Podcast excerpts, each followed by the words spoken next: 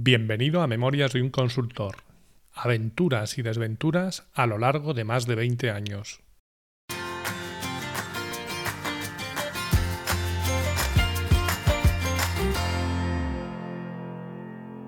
Hola, buenos días, buenas tardes o buenas noches y bienvenidos al episodio 87 de Memorias de un consultor.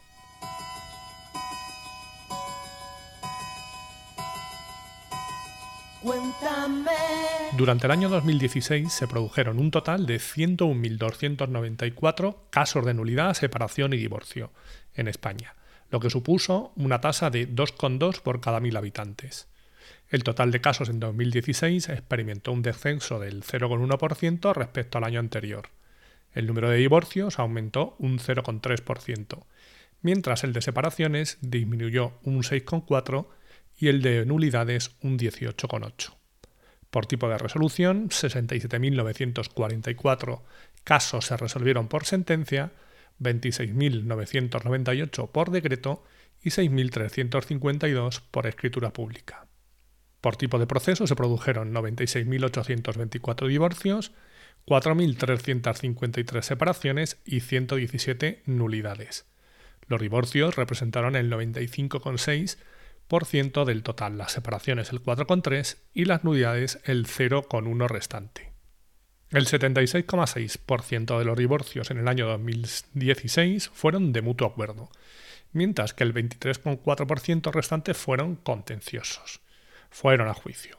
Y en el caso de las separaciones, el 85,1 lo fueron de mutuo acuerdo y el 14,9 contenciosas. Como veis, la mayoría llegaron a un acuerdo antes de llegar al juicio.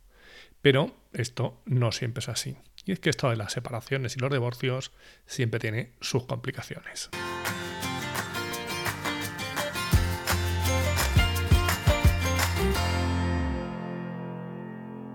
Lo primero que tenemos que hacer para seguir con la historia del episodio anterior es recuperar los apuntes que tomamos, donde aparecían muchas referencias. Bueno, si os da pereza, os indico los que hay que tener en cuenta. Primero, Iván Cano era el CEO de Supertata. Segundo, Pablete era el flamante director de ZZC y socio de una empresa, vamos a llamarla Pablete Consulting, para no liarnos, que daba servicios de SAP a Supertata. Zipizape, socios de momento de ZZC. Y por último, Esfera, que era mi antigua empresa, de la que era socio y me fui como conté en su momento. Como contaba en el episodio anterior, mis ex socios se habían sacado un CRM de la manga que habían implantado en Supertata. Lo que en un principio parecía ser una buena solución, a los pocos meses se demostró que no, lo era tanto, por lo que Iván Cano se empezó a buscar alternativas. No olvidemos también que unos meses antes Supertata le había pasado el mantenimiento de gran parte de sus soluciones SAP a Pablete Consulting.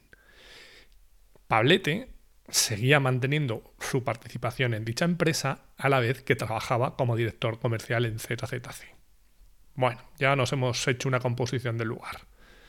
El caso es que Iván Cano le pidió una oferta a ZZC para implantar el CRM SAP de verdad y desmantelar todo eso que tenía montado. En principio iba a ser un proyecto sencillo y se le asignó un consultor a la tarea, vamos a llamarle Julio Donosti, que a los pocos meses, no recuerdo bien por qué, tuvo que dejar el proyecto. Pero no pasa nada, porque este fue retomado por el nuevo responsable de ese área, Reinaldo Madrazo. Reinaldo era otra de esas incorporaciones que se estaban uniendo a ZZC de cara a ese lavado de cara que se pretendía dar a la empresa. En principio su misión iba a ser la de liderar ese área, pero cuando llegó le tocó apagar ese fuego, ese proyecto que estaba abierto, para poder terminarlo. Él iba allí, se reunía con unos y con otros y hacía su trabajo lo mejor que podía, aunque no entendía nada. No entendía, por ejemplo, por qué Pablete en las reuniones no estaba de su lado y defendía los intereses de un tercero. O porque el producto al que iban a sustituir estaba basado en unas cosas raras que se llamaban infotipos.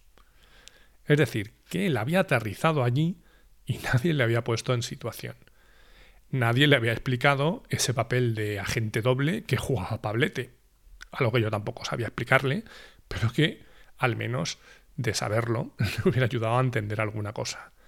Ni por qué aparecía por allí el nombre de mi ex empresa. los cuales, por cierto, cuando se enteraron mis socios que iban a quitar su herramienta, desaparecieron en cuestión de días, según me comentó Iván. Reinaldo se enteró de todo esto un día de casualidad, que coincidimos en la máquina de café y me estuvo comentando alguna de las cosas que veía en las reuniones y entonces yo un poco le conté un poco cómo era todo. La figura de Pablete, por qué aparecía mi ex empresa por ahí, etc. Y recuerdo que me miró sorprendido y me dijo, ¿y a mí por qué no me había contado nadie todo esto? Pues yo qué sé, chicos, y yo tampoco me enteraba de mucho.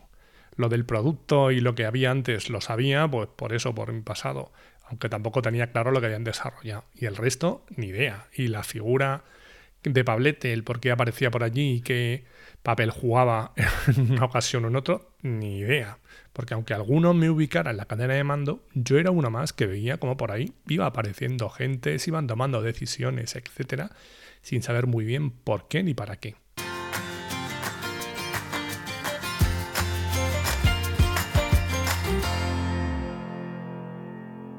Caso es que la gente se pensaba que yo tenía algún poder de decisión y me venían con sus historias.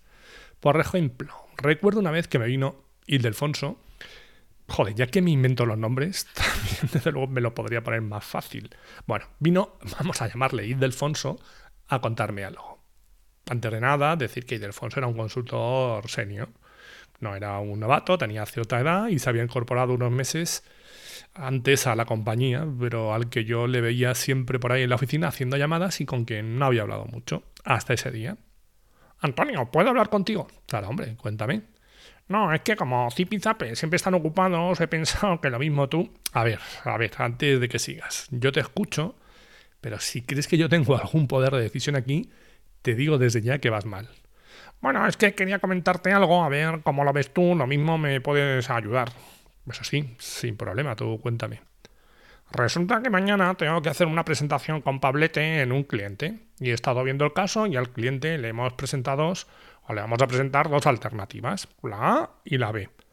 Pero viendo el caso con detalle, resulta que la única que veo factible es la A. La B no tiene mucho sentido, aunque por otro lado es la que más pasta nos daría. Vale, te sigo. ¿Dónde está el problema? Bueno, pues que yo me he encargado de preparar la presentación que vamos a hacer mañana al cliente, donde pongo esto que te estoy contando, y en la misma pongo claramente que no veo la opción B. Pero antes de tener la versión definitiva, se la he pasado a Pablete para que me diera su visto bueno. Y le digo, bueno, pues, pues bien, cuatro ojos ven más que dos. Y siempre es bueno que te lo revise otro por si se te ha pasado algo. Ya, pero es que no ha cambiado nada. Bueno, casi nada ha quitado el no que había puesto en la opción B, pero además no me ha dicho nada. Y me he dado cuenta por casualidad dando un último vistazo. ¿Cómo? ¿Qué, me estás contando? ¿Que te ha cambiado, te ha quitado el no y no te ha dicho nada? Pero bueno, ¿y tú qué le has dicho? Pues ahí está el problema, es que no sé qué decirle. Porque como no sé exactamente cuál es su rol, lo mismo se lo toma mal y luego toma represalias contra mí. Vamos a ver, tío, si te soy sincero, yo tampoco tengo claro cuál es su rol. Pero tengo claro que si a mí me hace eso, a los dos segundos me tiene en su mesa. Pero qué mierda es esa.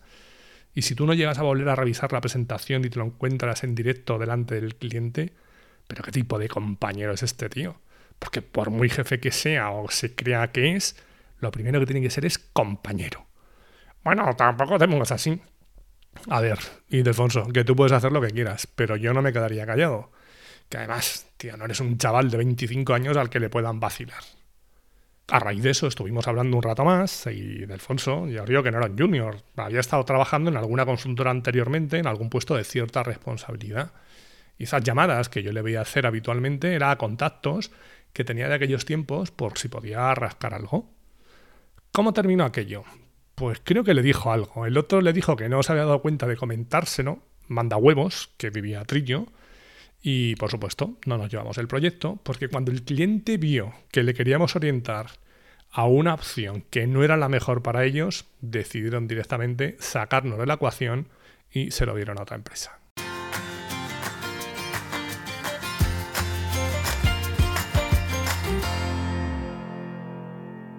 Ahí empecé a ver que a lo mejor todas esas cosas que he oído previamente sobre Pablete podían tener algún fundamento. Aún así, el trato con él era correcto, pero yo le vi algo desorientado. Recuerdo que un día me dijo tomando un café, hombre, es que está claro que en unos años tú y yo y otros dos o tres tenemos que tener un porcentaje de la compañía. Que yo pensaba para mí, a saber qué películas le han contado a este hombre o qué películas se monta él. En cualquier caso, yo tenía claro que no quería formar parte de ese reparto. Otro día recuerdo que me dijo que tenía que ir a ver a un cliente, Parné, porque él tenía buena relación con el CIO y que seguramente de ahí saldría algo. Que sí quería ir con él y le dije que por el momento no, hasta que no supiéramos si podía realmente haber algo no le veía mucho sentido. Y me dijo, bueno hombre, pero quizá te interese conocer a Salva Bruño. Y le digo yo, ¿Salva Bruño Romero? Y me dice, sí, creo que sí. Digo, ah, bueno, pues entonces te acompaño. Por cierto, ¿cómo es de estrecha tu relación con él? Y me dice, hombre, hemos tenido algún trato en el pasado. Y le digo, ah, bueno, vale, entonces ha sido cliente tuyo, pero la relación eh, ha ido más allá del ámbito laboral. Y el tío me mira sorprendido y me dice, no, pero creo que nos llevamos bien. Y le digo yo, mira, no lo pongo en duda, pero lo que te aseguro es que mi trato con Salva ha sido mucho más estrecho. No creo que hayas dormido más de nueve meses con él. Y así fue como recuperé el contacto con uno de mis compañeros de internado en COU, después de muchos años. Alguien con quien sigo a día de hoy manteniendo el contacto y con el que no he llegado a trabajar nunca, simplemente o porque no se ha dado la ocasión o porque cuando se ha dado, él ha optado por opciones que le han parecido mejor. Siempre he sabido separar mucho estas dos facetas. Y puedo tener amigos que no serán nunca clientes, al igual que tengo amigos que primero fueron clientes Incluso alguno que ha dejado de serlo, cliente, pero sigue siendo amigo. Y creo que todo esto es importante tenerlo claro, porque tú a veces te atribuyes cierto grado de amistad o relación con alguien que no es cierto, porque tienes una visión sesgada o porque no te planteas que una cosa es como crees que te perciben los demás y otra cómo lo hacen realmente. Por ejemplo, varios de nuestros clientes nos dijeron directamente, no quiero que Pablete aparezca por aquí. Así de claro y rotundo. Y no fueron ni uno ni dos.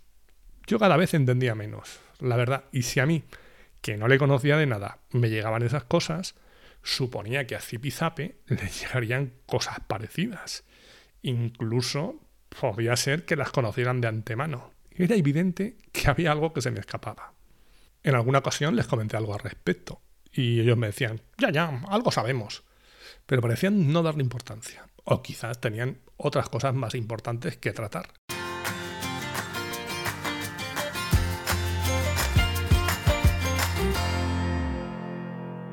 Pronto salí de dudas, cuando un día me convocaron a una reunión y pronunciaron la fatídica frase, tenemos que hablar.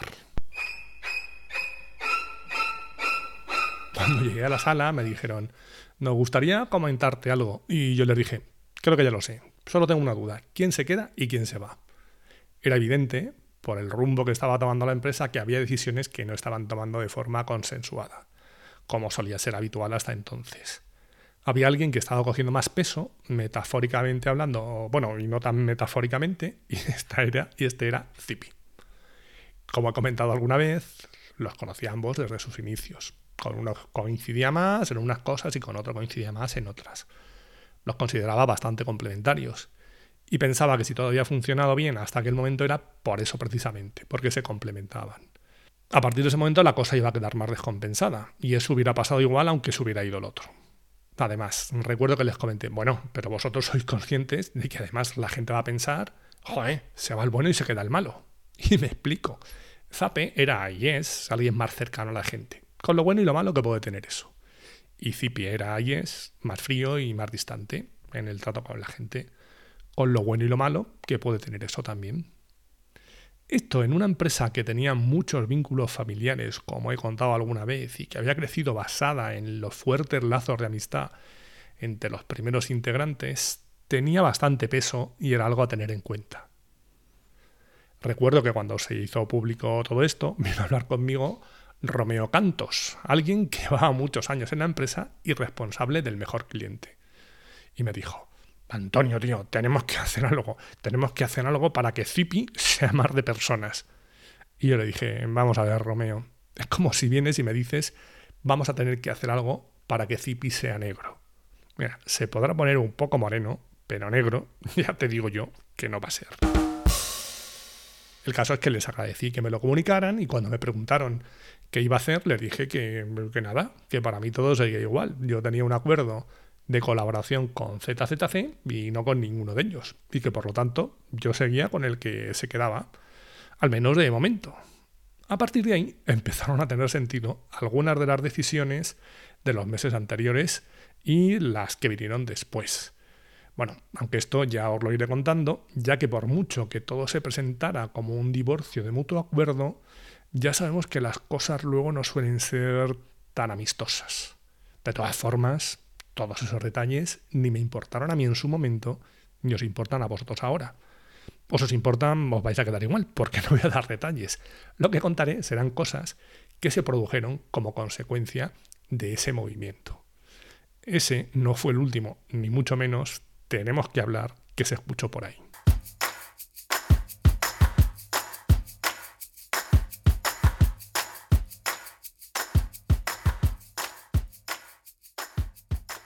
¿Con qué tres cosas me quedo de lo que he contado hoy? Uno, si a la gente le explicas las cosas, mejor para todos. Dos, si te la juegan, no te calles. Y tres, el para toda la vida no existe.